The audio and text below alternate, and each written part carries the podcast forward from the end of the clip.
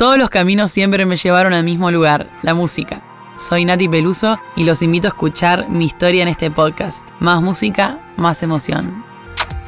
Hola amigos, hola amigas, ¿cómo les va? Bienvenidos a Más Música, Más Emoción. Esto es un podcast que hacemos con Agustín Genoni, mi nombre es Fede Vareiro y vamos en esta temporada seis episodios, la segunda temporada de Más Música, Más Emoción. Muchas gracias por acompañarnos, querido Agustín. Federico Vareiro, gracias. Sí, hermoso el apoyo, che, los mensajes, bueno, inclusive algunas consultas que a veces surgen de la escucha de los distintos episodios. De hecho, hoy al final de este mismo episodio les voy a contar eh, sobre unos mensajes que llegan esta semana. Y que bueno, los traemos de vuelta para inaugurar una especie de, de ida y vuelta. Vayamos a lo nuestro. Un artista cuya identidad, cuyo estilo está por encima de cualquier género musical. Puente, Argentina, España, hoy es el turno de Nati Peluso. Como siempre, anotador en mano, muchas flechitas que van a ir conectando artistas que ya hemos mencionado en este podcast y hoy es un lujo que nos vamos a dar, amigos y amigas van a escuchar en primera persona a la gran Nati Peluso de Saavedra, acá en la ciudad de Buenos Aires, te fuiste más o menos a los 10 con tu familia para radicarte allá en España. Musicalmente, ¿qué te llevaste de Argentina en la valija? O sea, ¿ya escuchabas algo en ese momento? Mira, de acá eh, me llevo, si me decís focalizar en mi casa de Saavedra, mm, me acuerdo de Gloria Estefan, Ricky Martin, Chayanne y Cerú Girán. Me pongo eh, Por Gloria Estefan. Eh, la verdad que bastante pupurrí. En mi casa siempre tuve la suerte de que mis papás me pusieron mucha música distinta. Ellos son, muy libres para escuchar la música. Escuchábamos desde Frank Sinatra a Caetano Veloso. Hicimos un viaje a Brasil y nos, vinimos, sobre todo mis papás, pues yo era chiquita, pero nos vinimos enamorados de, un disco de Caetano. Lo ponían mucho. Mi papá siempre cantábamos, yo, qué sé, no voy en tren, voy en avión. Muy rockeros también. Mi papá amaba a Papo, a Jimmy Hendrix, o sea, que al final vamos como, nunca nos cerramos, ¿no? Mi mamá me ponía mucha música latina, pero esa latina de esa época, mucho Atahualpa, eh, a Mercedes. Y te lo doy vuelta al revés, ¿con qué música te encontraste allá en España? Llegaste valija llena de todo eso y ¿con qué te recibió? Y allá empiezo a descubrir el flamenco, eh, el flamenco pop, así mezclado, escuchábamos. Pero ya tipo a los 15, 16, ahí empecé a escuchar rap. Ahí empecé a escuchar a Notorious Big, empecé a escuchar The Fugees, los grupos clásicos, viste, tampoco me puse muy deep porque no tenía ni computadora yo, pero escuchaba, me acuerdo que me descargaba los MP3 y tenías cuatro canciones que escuchar, te las ponías. Me acuerdo que escuchaba Niggas Blood o Niggas Bled, no me acuerdo cómo se dice, de Notorious y me, me la sé toda porque solo escuchaba esa y era un flow re pesado y yo ahí como que conocí un poco el hip hop, yo el hip hop lo conocí tarde. Y, y, eso es lo que recuerdo allá en España, descubrí el hip hop y el reggae, me re enamoré del reggae también. De la música, es que soy una apasionada de todos los estilos. Sí, y aparte como también en esos momentos donde más música empezás a incorporar, 12, 13. Claro, si yo me acuerdo que a, a, los 14, 15 empecé a cantar a Ella, Fitzgerald, a Nina Simón, a Eta James, tipo covers con karaoke y me los cantaba todo. Tipo, también descubrí toda esa parte más yacera que luego al crecer la redesarrollé y me refriqué con todo eso. Música latina de los 2000, Gloria Estefan, rock, Cerú Girán, folclore, Notorious, hip hop, Ella y Nina, jazz. Bueno, vamos acercándonos de a poco al estilo de Nati Pelusa. ¿Hubo algún momento esos que se pueden denominar bisagra o algo que vos eh, identificaste que te iba llevando siempre al camino de la música? Un momento, viste, que decís, ok, de ahora en más, es por acá, es la música. Eh, la verdad que siempre fue un camino muy orgánico, eh, no fue como un momento clave, sino que se fue como que yo me fui encontrando adentro de, esa realidad, que es la realidad de la música, ¿no? Al final, como vos me contabas, siempre todo me fue llevando un poquito hacia ese camino y es como ser atento a las señales que te manda el mundo en general, ¿no? Si cualquier cosa que hagas al final termina desembocando en algo artístico, sobre todo en la música, hay que prestarle atención. Entonces, como que me alegro de haber estado atenta y haber eh, escuchado esas señales. Y hay un paso en mi carrera que me permite empezar a dedicarme única y exclusivamente a esto, ¿no? Que es cuando saco Esmeralda y me empieza a ir súper bien, me empieza a conocer la gente a otro nivel y ahí es cuando realmente me planteo, pero de una manera muy normal, no fue como, ay, no me puedo creer que voy a vivir de la música. Es algo que de alguna manera yo ya había asimilado desde hace un montón de tiempo que me iba a pasar y no sabía ni cómo, ni cuándo, ni de qué manera se iba a manifestar. Pero cuando ya asumiste algo, viste, cuando apareces como, ah, bueno, claro, lo que yo pensaba, como confirmando, ¿no? ¿Y existió, en algún momento, existió otro plan? Yo trabajaba en otros trabajos, camarera o en, en tiendas de ropa. La cuestión es que yo paralelamente trabajaba de esas cosas para pagarme la carrera de teatro físico. Era como asegurarme una profesión artística con un título, ¿no? Que eso como que al final podés trabajar de eso. El otro era un poco más como a, a la, a la deriva. ¿No? Triunfar, claro. aventurarme. El tener un título me, me aportaba tranquilidad. Yo estaba estudiando pedagogía de las artes visuales y la danza, entonces podía ser maestra o podía trabajar de actriz en teatros. Pero de manera natural, todo cuando estaba en, en- en uno de los últimos años se colocó hacia la música. Fue, fue súper orgánico, incluso en la carrera siempre cantaba y eh, creo que me aportó mucho est- estudiar la carrera, como que al final todo pasa por algo, ¿viste? Era un plan B, ¿no? De hecho, era el plan. O sea, yo no. yo- era el plan. plan Yo- Claro, era el plan A. O sea, el plan B podía ser cualquier otra cosa. El, el plan B fue la música. El plan A era, bueno, estudio esta carrera, estuve estudiando muchos años y, y luego apareció esto y como que fue, se convirtió en el plan A, ¿no? Perdón que me meta, pero atención a este pedacito del podcast porque está buenísimo. Cuando uno confía en sus aptitudes, tampoco te sorprende conseguir, ¿no? Las cosas. Entonces, como yo confiaba en, que soy buena en lo que hago, cuando conseguí un triunfo con esto, era algo consecuente, ¿no? Y lógico para mí, ¿no? No era algo raro. Entonces, bueno, fue, fue ahí, sobre todo en la- manera orgánica y luego darme cuenta cuando saqué Esmeralda que ese era el momento en el que ya dejé los otros trabajos que me mantenían para pagar el alquiler y todo y me empecé a dedicar exclusivamente a la música. Cuando Nati nombra Esmeralda se refiere a su primer disco. Y quizás ahí estén algunas de las canciones con las que ustedes pudieron conocer un poco a Nati Peluso. Yo, haciendo un poco de memoria, la canción y el video con el que me encontré con su obra fue Coraje, de esa misma época. Acordate que soy Natalia, reina de la vigilia. Eso me quedó rebotando en la cabeza. Al toque, dinamitó todo. Ay, es que era todo tan underground en ese momento, era como hacer las cosas sin planearlo mucho, ¿sabes? Ahora todo tiene un peso de decisiones importantes. Antes era como, che, grabamos el video de Coraje, para mí era como un evento del año, ¿me entendés? Y fuimos y lo grabamos con unos compañeros que en ese momento me ayudaron un montón y grabamos en toma continua, Coraje, en la casa de, de uno de los camarógrafos. Y salió ese resultado. Siempre tengo la suerte de rodearme con gente súper talentosa que, que me ayudó en su momento a, a colocar esa canción, por ejemplo, con ese visual, ¿no? Que es tan teatral y que me supieron como retratar, ¿no? Eh, la, la sensación y todo. Y Coraje, musicalmente, me acuerdo que es una canción que tenía mucho antes de Esmeralda. Son coetáneas. Eh, esa época que yo estudiaba y trabajaba muchísimo de camarera y, y escribía por las noches. Y esa canción me la guardé. Y capaz que al año la grabé.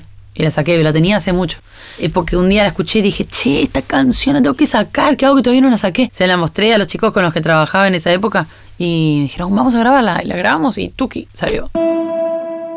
¿Te acordás que te decía que no era el plan A hacer música, ni sacar música? O sea, era algo que, bueno, fui experimentando poco a poco y era como algo paralelo y sin importancia. Y conforme fue agarrando, viste, con YouTube. Pero ahora que lo pienso también, yo lo fui buscando un poco porque me acuerdo que yo hacía covers en YouTube y buscaba tipo suscriptores y esas cosas. O sea, que algo había, ¿no? Pero, pero no estaba definido. Bien. ¿Y en ese momento vos sentiste la diferencia en la recepción del público? Con Coraje pude demostrar mi ingenio con la palabra y mi carácter como cantante y realmente considero que Coraje es una canción muy especial y yo eso lo sentí desde el principio. Siento que tiene una magia, un condensa una emoción muy fuerte que nos representa a los humanos en general, ¿no? En alguna situación. Y en ese momento justo además salió en un momento que yo creo que la gente la necesitaba y, y eso es algo que yo no planeé nunca tampoco, ¿me entendés? nunca supe que yo iba a tener semejante himno en mis conciertos, que la gente le iba a gritar conmigo. Esas cosas yo no las planeé. Yo sabía que era un temón, yo flashaba, pero nunca sabés si la que flasha sos solo vos. Viste que luego yo siempre presentí, por eso te digo que me guío por mi intuición de que Coraje era una canción picante, pero nunca pensé que me permitiría convertirme en lo que soy ahora ¿sabes? Y que me enseñara tanto de mí misma y de las mujeres, que me uniera tanto a, tanta gente. O sea, es muy picante lo que pasa con Coraje.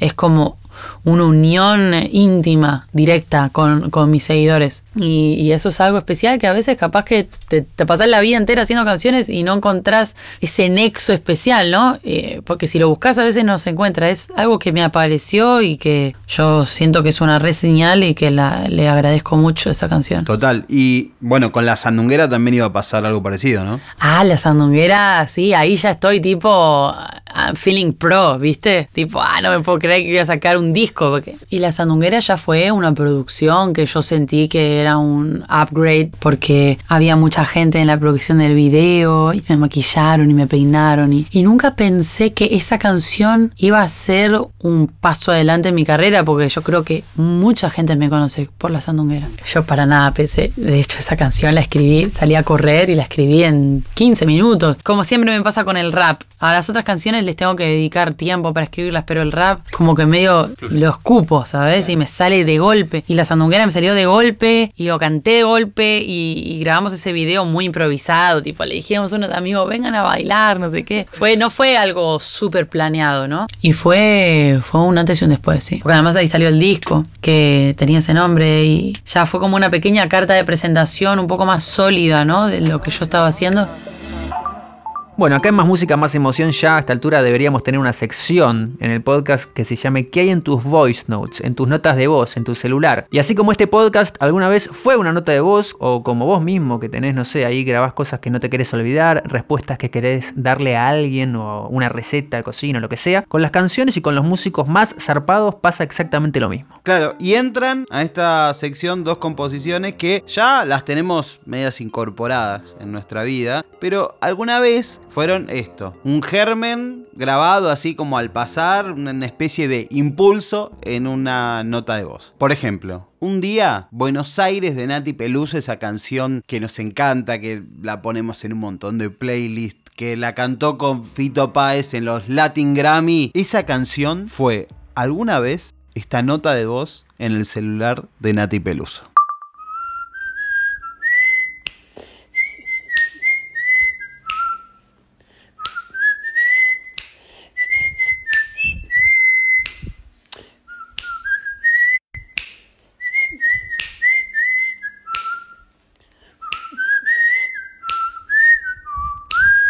Y para complementar este tándem, tenemos una cuarentena de composiciones remotas que iban de mensaje en WhatsApp a mensaje en WhatsApp, de una parte del hemisferio a otra, para construir un hit, como dijo Nati, a veces escupiendo líneas para hacer una canción de rap. Me imagino en la letra de Buenos Aires algo menos impulsivo y en este caso, como ya lo decía, algo que lo escupió. Como siempre me pasa con el rap, lo escupo, ¿sabes? Y me sale de golpe. ¿De qué hablamos? De la Bizarrap Music Session. Él me mandó el beat y yo siempre me gusta improvisar. A ver qué es lo primero que sale cuando escuchas el ritmo, ¿no? Lo primero que salga siempre va a ser puro. Yo le mando el beat y ella me, responde esto. Ah.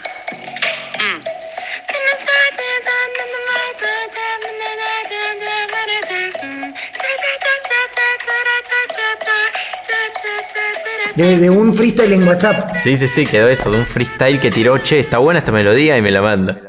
En el episodio de Trueno hablamos de Bizarrap y de todas las sessions. ¿Hace falta agregar algo más que la de Nati es la más escuchada de todas? Probablemente no. A ver, en 2021 uno entendería que estamos en una época donde el público está más permeable e incluso los artistas también se animan a hacer varios géneros musicales adentro de un mismo disco. Calambre, lógicamente, el disco que, sacaste el año pasado es un buen ejemplo de eso, o desde una canción como Buenos Aires, ahí bien porteña, hasta mafiosa con otra intención. ¿A vos te define esa mezcla, esa, esa confluencia de estilos, lugares del mundo, instrumentos, síntesis? Ahí, ahí reside sin duda la identidad en la que me forjo y ahí reside también un poco la inestabilidad que uno siente constantemente y la fiebre esa de a ver si la gente le va a gustar o no, porque eh, si vos hacías rock y te guiabas por ese parámetro, había poco margen de error. Era hacer un buen hit de rock y ya está, ¿me entendés? Ahora eh, somos libres de de jugar y eso es una gran ventaja para nuestra inteligencia, para nuestra libertad, para, para nuestro goce. Y a la vez también nos, no, nos da un poco de nervios, imagino, ¿no? Porque, bueno, es simplemente dejar que la gente la dijera como quiera más que presentarla como una identidad, porque creo que cada uno la, puede desmenuzar como le dé la gana. Entonces yo creo que la identidad se forja más en el personaje que acompaña la música, el timbre de voz que, que con el que trabaja, los temas que defiende, eh, la manera de escribir o los flows, ¿no? Más que un estilo musical, porque es limitarse mucho.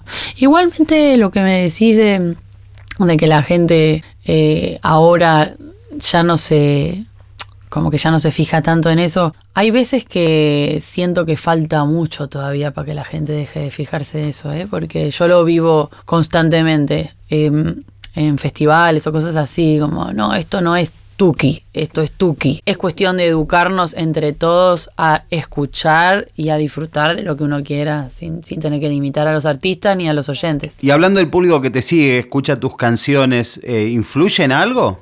Quizás es verdad que se habla de públicos jóvenes, de públicos adultos, ¿no? Pero no de públicos por género musical. Y más hablando de un artista como yo que el principal discurso eh, de, de, mi, de, mis canciones y de, mi, de lo que yo defiendo se basa en el, la no clasificación de los géneros. Entonces todo lo, lo, en mi propuesta lo trabajamos más a las edades, ya ni a los géneros, ¿me entendés? Claro. O sea, creo que simplemente hay que darse cuenta que quizás hasta pensar en las edades ya se va a quedar atrás. Porque mm, yo siento que a mis conciertos viene gente desde 15 años a 45, ¿me entendés? O, o a veces hay viejitos tipo flayando con la salsa, con...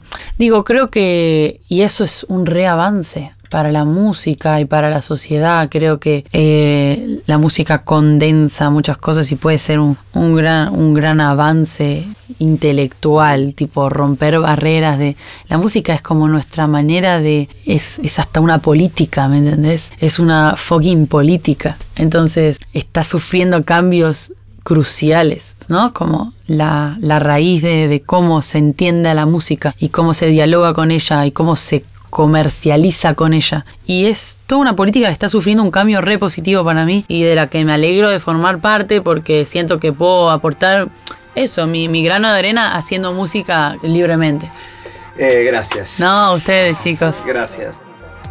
Nati Peluso, protagonista del sexto episodio de Más Música, Más Emoción. Qué lujo. Momento de anotaciones, Agustín. Sí, tengo dos. Bueno, Nati menciona a Cerú y a Charlie dentro de las cosas que cargó en su valija para irse a España. Esa influencia se materializó en varios de sus shows y si extrañan los recitales en vivo y los de Nati que son una bomba absoluta, podemos dar fe de ello. En Tecnópolis la vimos juntos, ¿no? Sí. Vayan a buscar a YouTube cuando finalice este episodio, lógicamente, Nati Peluso Live at Primavera Sound 2019. Con la canción que inicia dicho espectáculo, bueno, van a entender justamente esto que les digo. Alguna vez, alguna vez lo hablamos con David Lebón para este mismo podcast. Me gusta, me gusta. Yendo. Voy a mis anotaciones. Primero, el pedacito que suena de Bizarrap hablando con Coscu es obviamente un stream de Coscu que compartió con Bizarrap y que escucharon, desmenuzaron la Bizarrap Music Session con Nati Peluso, lo pueden buscar. Sobre el disco, sobre Calambre, datitos. Bueno, producido entre otros por Rafa Arcaute y Fede Binberg. Seguimos conectando artistas, hablamos mucho de productores. De Rafa hablamos ya en varios episodios. Más cercano en el tiempo, en el de Louta, en esta temporada. Un pequeño currículum de Rafa desde Luis Alberto Spinetta hasta el madrileño de Zetangana, ok,